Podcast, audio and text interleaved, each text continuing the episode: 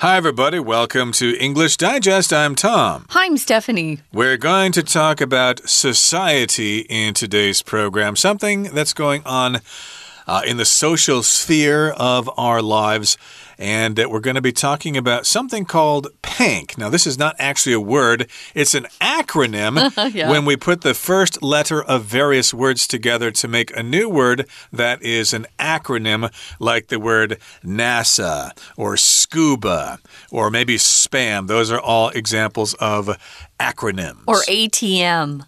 Exactly. But some of the acronyms, you can't actually you know, say it as one word, like ATM. Uh, but if you can, we will.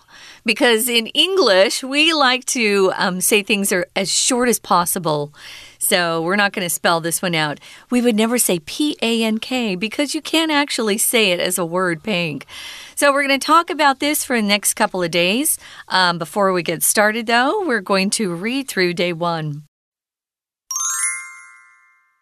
Motherhood has been the center of women's lives for centuries. Many generations of women had no choice other than to be a mother and a homemaker. There is no doubt that this is an essential and noble pursuit, and we all owe our lives to the women who decide to become mothers. However, with the rise of feminism, more options have become available to women. More and more women are opting to focus on their careers and their passions, such as art and traveling. This shift has given birth to a new trend PANKS.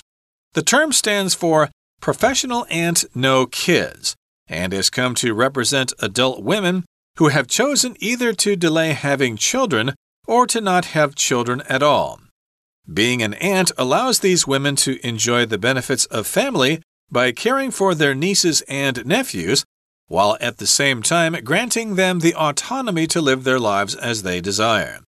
This trend has arisen due to women's changing attitudes toward starting families.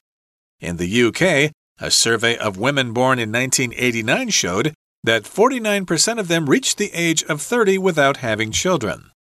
Compare this to the generation before, of which 38% reached the age of 30 without kids, and the generation before that, which was only around 20%. The statistics show that women have been progressively moving away from the idea of a traditional family. Women are going against the mainstream standard of the world by exercising their right to not have kids. By taking this alternative path, Panks take a defiant stance against the norm. Let's take a look at the title first. It's The Rise of Pank. Professional Aunt No Kids, that's what it stands for when you talk about something um, rising or the rise of something, it's probably either going from a low altitude to a higher altitude. Uh, a balloon can rise up in the air or rise up in the sky. But here, it just means something's becoming more popular. You're seeing it more and more. And uh, our author says that there's a rise of this um, particular woman who's got a new title, which is Pank. And we're going to talk about that. Right, the rise. Uh, I've heard this in the phrase the rise and fall of the Roman Empire, for sure. example. So, yes, indeed, this is a new term and a new concept that has become quite popular in recent years.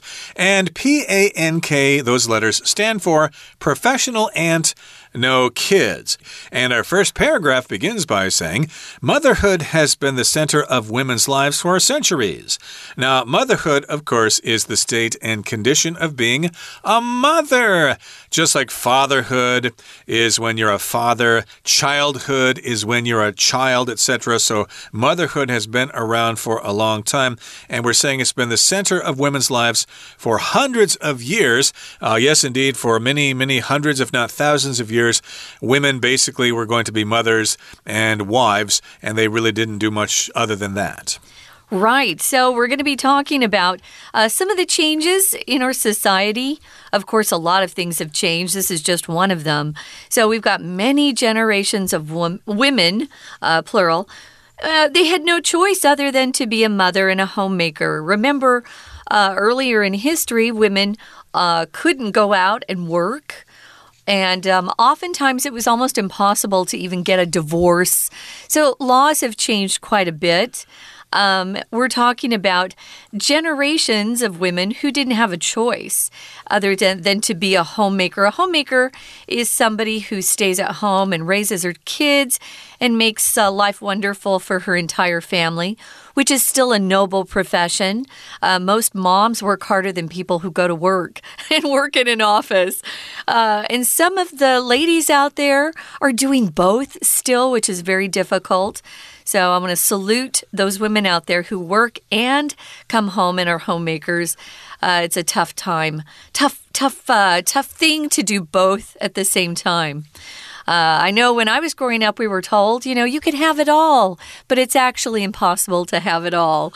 Uh, you have to make sacrifices. So, uh, some of the women out there have decided they would prefer to continue excelling in their own profession rather than be a mom. Right, but uh, being a mom, a homemaker, a housewife is uh, no doubt an essential and noble pursuit. Of course, we have great respect for women who make that choice. Oh, yeah. Uh, pursuit, of course, is something that you pursue or you go after. Uh, you study about that thing or you become involved in that thing. So, yes, it's a noble pursuit.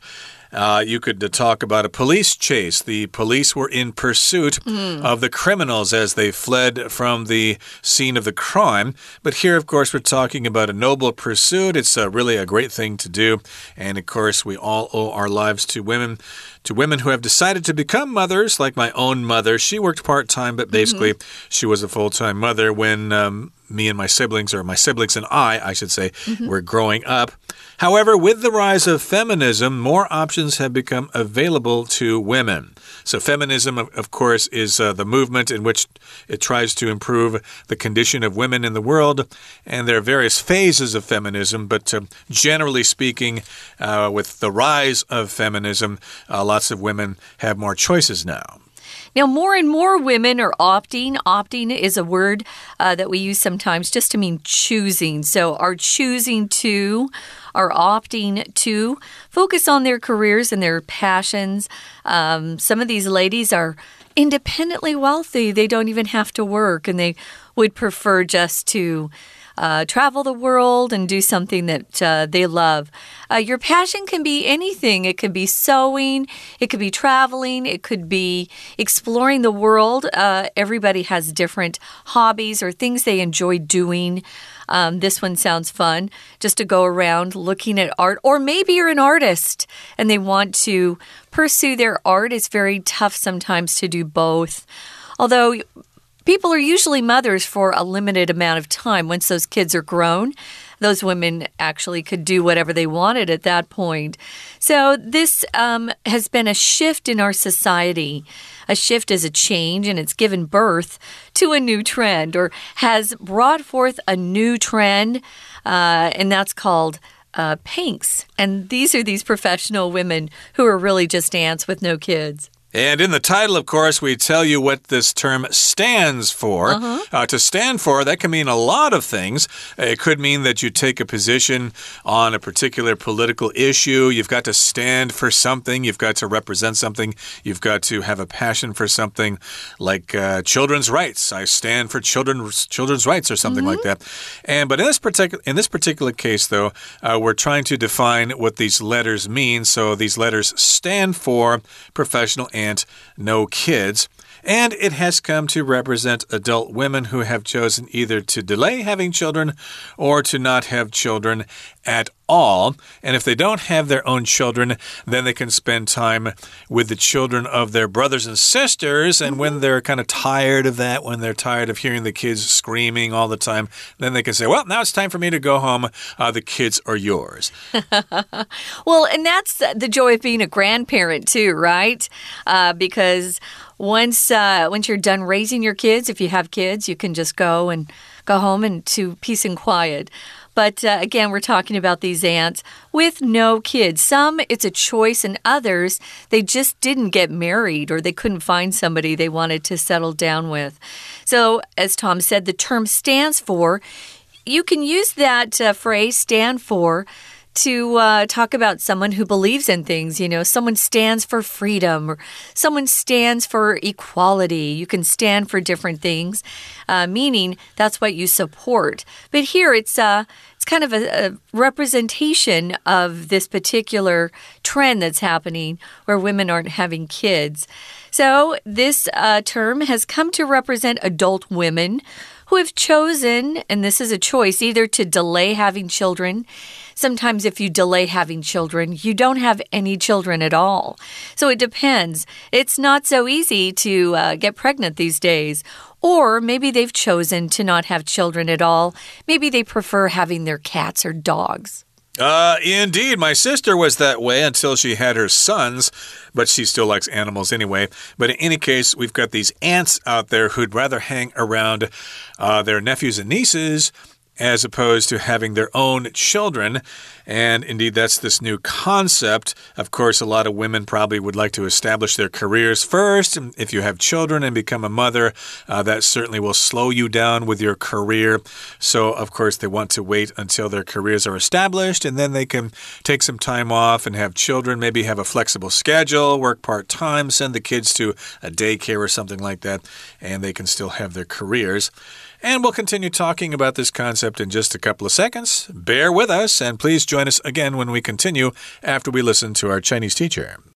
听众朋友，大家好！我们今天要带大家看一个很新的一个族群哦，叫做 Pank 族、潘克族。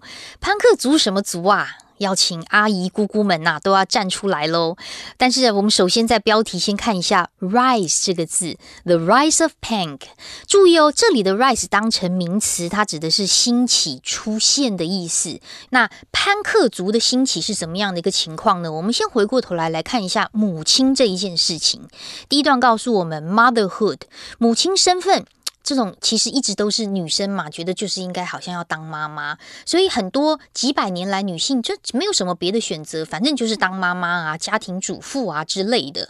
那毫无疑问，当然这是一个不可或缺，而且是一个很崇高的追求。我们会有今天，当然就是因为有妈妈嘛。所以第一段的第三句前面，我们可以把它画起来，在英文当中这个句型无疑如何如何，There's no doubt that，再加上。完整的句子，所以这个妈妈这件事情是一个很重要的，because we all owe our lives to the women who decide to become mothers。同样在第三句这个地方，我们看到限定用法关系子句，先行词是 the women，就是这些女生，也就是成为妈妈、决定要当妈妈的女生。限定用法关系子句从 who 一直到句尾的地方，我们可以挂号起来。但是我们也知道，像现在就是会有女权主义的兴起呀，在第四句又出现了“兴起”出现这个字。不过在这里呢，指的是 feminism 女权主义的 rise 的兴起。那女生就有很多的 options，有很多的选项啦。我也不一定要结婚，我也不一定要生小孩呀，我也可以有我自己的事业啊。所以第五句就提到，越来越多女性就会选择做一件事情。第五句当中的动词，我们可以不要再用 choose to do something，我们可以换 opt to do something，选择做一件事情。我们也可以选择做自己很热爱的事情。那接下来呢？这样子的一个 shift，这种改变，在第六句的地方就 give birth to，本来有生产的意思，在这里指的是产出，这就是一个 new trend，一个新的趋势，就叫做 panks。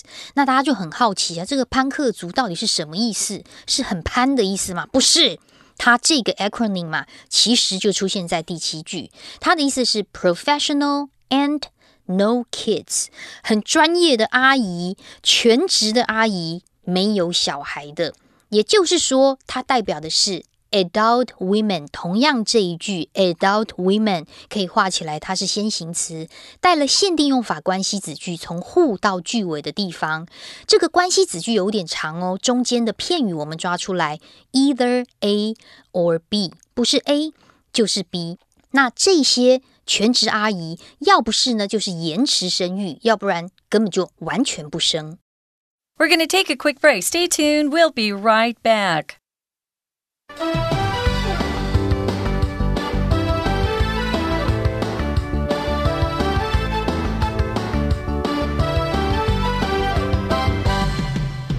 Welcome back, guys. It's our society unit, and we're talking about a trend that we're seeing in uh, our society, and that is the rise of panks uh, professional women uh, professional aunts, you could say, that have no kids. So they'd have to have siblings, of course, brothers and sisters that had children so that they were an, indeed an aunt. So um, I'm one of these panks. I don't have my own kids, but boy, I have lots of nieces and nephews, and I love them. Um, my problem was that I was in an industry where most of the men were gay. And so it was hard to date as a performer. So my mom kept telling me, you better start early. You better, better go looking now. So if you wait too long, you might have a, a harder time getting married. But a lot of these women, they just prefer to do other things rather than to be a mother. And so we've talked about how some of them pursue their passions. Maybe they're artists, maybe they love to travel, maybe they're really uh, great business women um, who are entrepreneurs. We don't know, but there are a lot of choices out there these days. And you don't have to be married in our uh, time on this earth to be able to make a living. Thank goodness. If I'd been born in the early 1900s or earlier than that, I might ha have a really hard time um, even providing for myself because you just couldn't work very easily back then. There were exceptions, but uh, of course, very few of those exceptions back then. But uh, this uh, term here, PANKS, again, is an acronym, and that reminds me of some acronyms that we've uh, had around since the 80s, I believe. There's the, the acronym YUP, Young Urban Professional, which uh, is often linked into oh, yuppies. Yuppie, yeah. yeah. If you're uh, young and you're working at a job that pays mm -hmm. a mm-hmm. lot of money, you could be considered a yuppie. Or there's the term dink. I don't know if you've heard of that before. D I N K. That's of a married couple Double income, no kids. Dink. Okay. And uh, these are other, there are probably some other terms out there which we don't have time to get into now, but today's term is PANKS. Again, professional aunt, no kids. They work a job, and after you know, after they get done with work or on the weekend, they go check up their nephews and nieces at their siblings' homes. And again, being an aunt allows these women to enjoy the benefits of family by caring for their nieces and nephews, while at the same time granting them the autonomy to live their lives as they desire. So, again, they can probably volunteer to be babysitters for the mm -hmm. kids. Uh, when uh, you know her sister and her brother-in-law want to go out for dinner or something, she can offer to be a babysitter for the evening. And here we've got the word autonomy. That just means you're independent and nobody else controls you. You're free. Mm -hmm. So, again, if you don't have children and you're not married, then you have a certain amount of freedom. You have autonomy. Therefore, no one's really controlling you. You can control your time and you can do what you want. Wow, it's nice to have autonomy, meaning you have uh, the right to just govern yourself or choose for yourself what you want to do with your life. Uh, governments can be autonomous. That's the adjective form of this noun, autonomy. Autonomy, noun, autonomous, adjective. So some of these ladies do have the ability to make choices for their own lives. So moving on. This trend has arisen due to women's changing attitudes towards starting families. Yeah, I noticed, at least in America, uh, some of the ladies were starting later and later to have kids, and then they realized, oh, it's not so easy to get pregnant. Um, and it is harder and harder these days uh, for a lot of reasons. Now, in the UK, the United Kingdom, they took a survey or they did a survey uh, of women born in 1989, and it showed that 49% of them, almost 50%, reached the age of 30 without having children. So that's uh, a big change from even, say, 30 or 40 years ago. You can compare this to the generation before, and that would be their mothers, right? Which uh, 38% of that group reached the age of 30 without kids. As 38%, that's a lot fewer.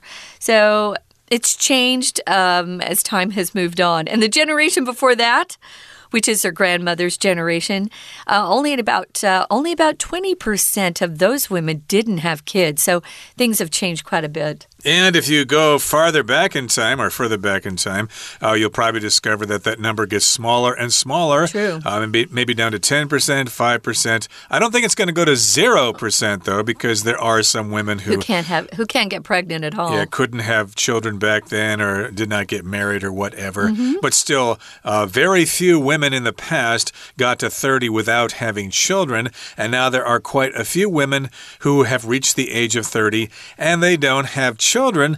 And again, we're comparing different generations here. Uh, the generation that was around in 1989, uh, we were talking about them, and the generation before that, and the generation before that, etc., etc. Now, here's the next sentence it says The statistics show that women have been progressively moving away from the idea of a traditional family.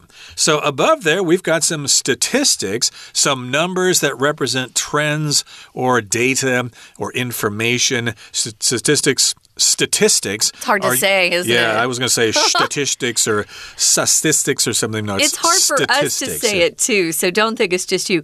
Statistics, yeah. Exactly. so, again, yeah, these are just numbers that represent uh, trends in society. And yes, indeed, 49%, 38%, 20%, those are statistics. Yeah, so it could be a fact. Uh, you could have a stat, and you'll often hear us or see it shortened in writing. Yeah, the stats for that are pretty good. Um, what are our stats this month on our sales? So, statistics. I think people say stats a lot because it is hard to say statistics. You have to think about it. Statistics usually comes out. Mm. So, they show that women have been uh, progressively, little by little, moving away from the idea of a traditional family. A traditional family, of course, would be a mom, dad, probably four kids, you know. Um, nowadays, a lot of people have two or fewer, some only have one. Um, I do know a couple of Taiwanese families uh, at church with me. They have three kids, but that's considered to be quite big, at least here in Taiwan. But I know even more single women who aren't married and who have no children. So we're seeing a lot of that. So this has just been happening as time and uh, time has gone by and society has changed a lot. Uh, indeed. So women are going against the mainstream standard of yeah. the world by exercising their right to not have kids. So if you go against something, you're being different. You're not necessarily doing this on purpose, but uh, you are not conforming to trends in society. You might go against someone as well if you oppose them, but here they're going against the standard of the world. Now, in different places of the world, of course, young women uh, have children children. It's just in uh, modern countries like Western countries and Japan and Korea and Taiwan. Uh, we just got a lot of people who just don't want to have those kids. They're too much of a hassle. They interfere with your career. So that kind of uh, doesn't go against the standard in these countries nowadays, but it does go against the standard in other countries around the world, like in Latin America, for example. Oh, I think they're still having quite a few kids there. Um, you know, different cultures. Uh, like different sizes of families, you could say. And a lot of the uh, the Latin American countries, they love kids. Um, but here, you know, it's harder. Most of the women work in Taiwan. That's very difficult. Mm. You kind of need two. Uh, two heads of the household working to have enough money to pay for your living expenses. So, a lot of these things um, are part of the reason why we are seeing more and more panks emerge in our world. So, if you take an alternate alternative path, a different way, it says here panks take a defiant stance against the norm. If you're defiant, you're sort of rebellious, you're going against what most people are doing. A stance is your position. It could actually mean the way you're standing, standing up, right? Your stance. But it also is very figurative, just meaning what you support. Well, my stance on uh, working overtime is that I don't think we should. That's my opinion, my viewpoint. And a norm, what's a norm, Tom? Uh, it's a normal situation. It's just the word normal shortened to norm but uh, normal is an adjective. Here, norm is a noun. Uh, the norm just means uh, the general standards of society. And so we say the norm for short. And we would never say against norm. You No. have to say the norm, uh, which is kind of interesting. Right now, someone who's always interesting is our Chinese teacher. Let's listen. 而身为阿姨，当然就是会有好处啊。那这些女性啊，就可以借由照顾侄女啊、侄子啊、niece nephew 啊，就享受家庭带来的好处。然而，同时又可以赋予他们自己想要过生活的那种自主权。所以第一段的第八句很重要，因为逗点之后的 while 就表示一种对比对照。然而呢，虽然呢，呃，可以这样照顾他们自己的侄子侄女，哈，好开心，好像一家人一样，同时却有自己的 autonomy 这种自主权。不过在这一句话最后面要特别注意倒数第三个 s，我们抓出来。我们知道它是连接词，可在这里其实也是准官带哦。我们这个月介绍了一个新的概念，叫做准官带。准官带就是官带，把它当成 which 或者是 that 就对了。所以先行词就是 their lives，他们的生活，什么生活啊？That they desire，他们想要过的生活。好，那这个是样的一个 trend，这个趋势呢，它会出现呐、就是因为女性对于建立家庭这种态度其实是有转变的。我们在第二段第一句特别注意一下，把动词的 has arisen 特别把它抓出来。arise 动词就给它等于一个等号，叫做 happen。就是发生。好，那这样子这个趋势会发生呢，主要就是因为我们的 attitudes 对于家庭的态度就改变啦。好，这个不是乱讲的哦，这是有研究的实证的哦。因为在第二句告诉我们，在英国有一个针对一九八九年出生女性的调查，就显示。其中百分之四十九的人到三十岁还没有生小孩，但是在上一代呢，是百分之三十八的人到三十岁还没有生小孩，而再上一代差不多只有百分之二十，诶，所以态度上的确是有所转变的。不过这一句话呢，我们来看一下，在第二句当中，它有非这个限定用法的关系子句的简化。第二句当中啊，先行词是 women。简化的关系子句从 born 一直到一九八九这个地方，当然它省略简化的是 who 或者是 that 跟 be 动词的 were。那接下来的第三句就很重要啦。第三句我们要好好的花一点时间来看，因为我们只知道概念，就是说一九八九年当时百分之四十九的人的女生三十岁还没有孩子，可是，在前一代是百分之三十八，而在前一代只有百分之二十。那第三句，首先我们看到的动词原形，它不是祈使句哦。它其实是一个 let's 的省略，let's do something，邀请读者一起来做这件事。好，让我们现在一起来比较这个，比较 to the generation before 前一代啊，逗点之后的 of which 呢？which 指的就是 the generation before 前面三个字，就是所谓的前一代啊。前一代就是百分之三十八的女性是过了三十岁还没有小孩子。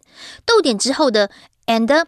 The generation before that 逗点之后的 which 你就会知道啦。那这里又是另外一个补充说明的，在前一代的前一代就只有百分之二十，所以接下来第四句的这个统计数字 statistics 就是告诉我们女性。基本上已经渐渐扬弃说一定要有家庭这种传统的观念，所以妇女其实现在正在透过使用不生育的权利来反抗 go against 全世界的主流这种 mainstream 的一种道德标准，就是女生一定要结婚生小孩，没有。正在这个反抗这样子的一个观念，所以采取这样子一个替代的途径啊，就是做 Pank 族。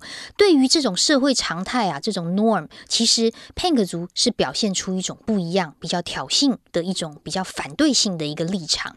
那明天我们会针对 Pank 族它的 origin，它到底怎么会有这个族群这个名称呢？我们会来好好的介绍一下。我是安娜，我们明天见。That's it for day one, guys. We have another uh, day to talk about panks, the rise of panks, and we hope you'll join us then. For English Digest, I'm Stephanie. I'm Tom. Goodbye. Bye.